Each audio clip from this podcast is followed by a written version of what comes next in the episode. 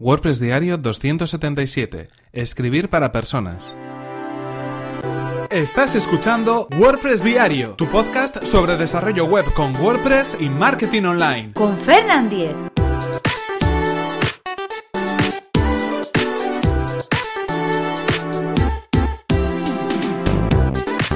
Hola, ¿qué tal? Comenzamos con un nuevo episodio de WordPress Diario, donde hoy vamos a hablar acerca de cómo escribir para personas o cómo escribir para los usuarios, para los visitantes de nuestra página web. Como sabéis, estamos dedicando toda esta semana, toda esta semana de verano de podcast, al copywriting, es decir, a la escritura pensada para los usuarios y pensada para persuadir, para conseguir que los visitantes de nuestra web realicen aquello que queramos, o se informen como nosotros queramos, o se registren en los sitios web donde nosotros les indiquemos. Es decir, una parte más más que importante de nuestra web, que está, digamos, a un lado de la parte técnica, de la parte de diseño, pero que es muy importante porque al final los usuarios lo que van a hacer en nuestra página web es leer aquello que le estemos poniendo.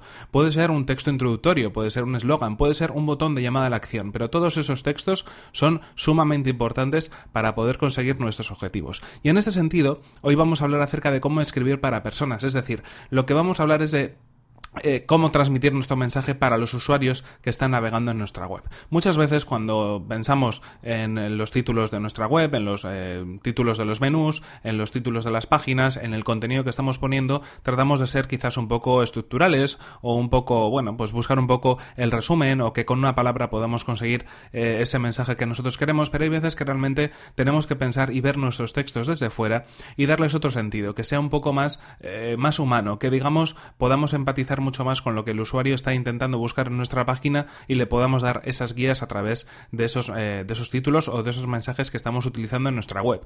De esta manera, pues por ejemplo, eh, si estamos eh, hablando de nuestra empresa, pues quizás llamar empresa simplemente a, la sección de la página donde hablamos en ese sentido de todo ese contenido, pues igual es un nombre que puede reflejar muy bien lo que estamos contando, pero en algunas ocasiones podría ser mucho mejor llamarlo, por ejemplo, quiénes somos o a qué nos dedicamos o algún otro tipo de frase que de algún modo consiga atraer mucho más la atención del usuario y pueda llegar a pinchar en esa sección a la cual le queremos dirigir. Además, de algún modo con esa frase ya estamos trasladando mucho del tono, del sentido, de la forma que tenemos a la hora de trabajar, porque bueno, pues quizás puede eh, ser que utilicemos un tono un poco más desenfadado para nuestras, para nuestras páginas. También es verdad que hay muchas veces que nuestro usuario es un, no es un usuario de a pie o un usuario final, y, sino que es una empresa y quizás el tono que tengamos que trasladar es un poco, bueno, pues más formal, pero en cualquier caso tenéis que tener en cuenta que las personas que están detrás de esas empresas no dejan de ser personas normales corrientes, que pueden tener un cargo determinado, pero que al final son personas como todos nosotros. Así que, en cualquier caso, es interesante darle una vuelta a toda esa información.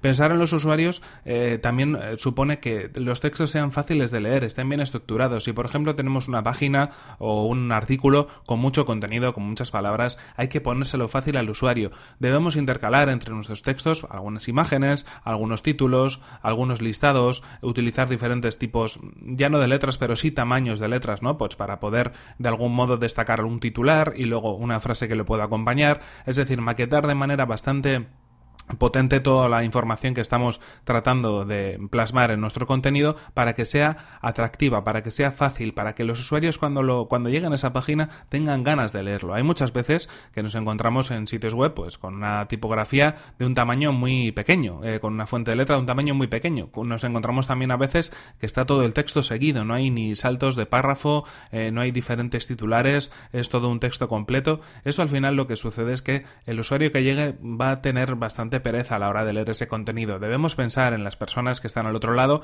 y tratar de ponérselo fácil. Muchas veces es un ejercicio tan fácil como entrar en diferentes páginas web, al azar, las que queráis. Eh, empezad a navegar por internet, cualquier cosa que tengáis que hacer y guardar esos resultados. Y fijaros en esas 5, 10, 12, 20 páginas que podéis haber abierto en ese momento, cuál de ellas os parece más atractiva o os invita más a leerlo. Eh, seguramente veréis que la que tenga un titular interesante será más atractiva de leer, la que tenga el contenido estructurado será más atractiva de leer, la que tenga alguna información multimedia como un vídeo, como una imagen, también será más atractiva de leer, pues todos esos elementos que veáis en otras páginas debéis eh, incorporarlos en vuestro propio contenido.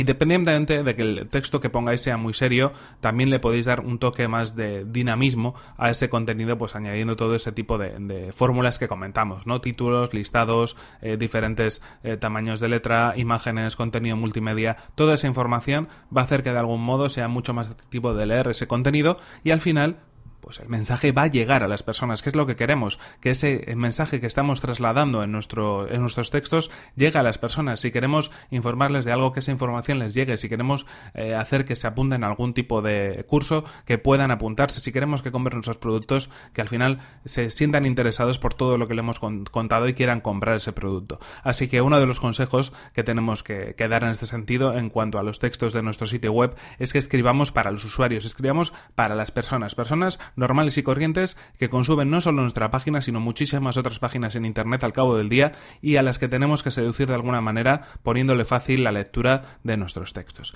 En cualquier caso, esto ha sido todo por hoy. Aquí se nos acaba el tiempo y aquí terminamos este episodio 277 de WordPress Diario. No sin antes recordaros que este episodio está patrocinado por Web Empresa, servicio de alojamiento web especializado en WordPress. En Web Empresa disponen de servidores optimizados para que nuestro sitio web cargue a la mayor velocidad. Actualizan sus reglas de seguridad especiales para WordPress a diario y además, si tienes tu web en otro proveedor, no hay ningún problema, puesto que el traslado del hosting es gratuito y sin cortes en el servicio. Así que si queréis conocer más sobre el servicio de hosting y web empresa, que además recomendamos desde aquí, tenéis toda la información en webempresa.com barra Fernan, así podrán saber que vais de mi parte y podréis conseguir un 20% de descuento en sus servicios. Y recordad que si queréis poneros en contacto conmigo, lo podéis hacer a través de mi email, que es fernan.fernan.com.es o a través de Twitter en arroba fernan que es donde me encontraréis. Nos vemos en el siguiente episodio, que será mañana mismo. Hasta la próxima. Así que menos tochos así ¿eh? a la bestia y un poquito más ir al grano y lo fácil. Que estamos todo el día en internet y al final esto es una pérdida de tiempo. ¿eh?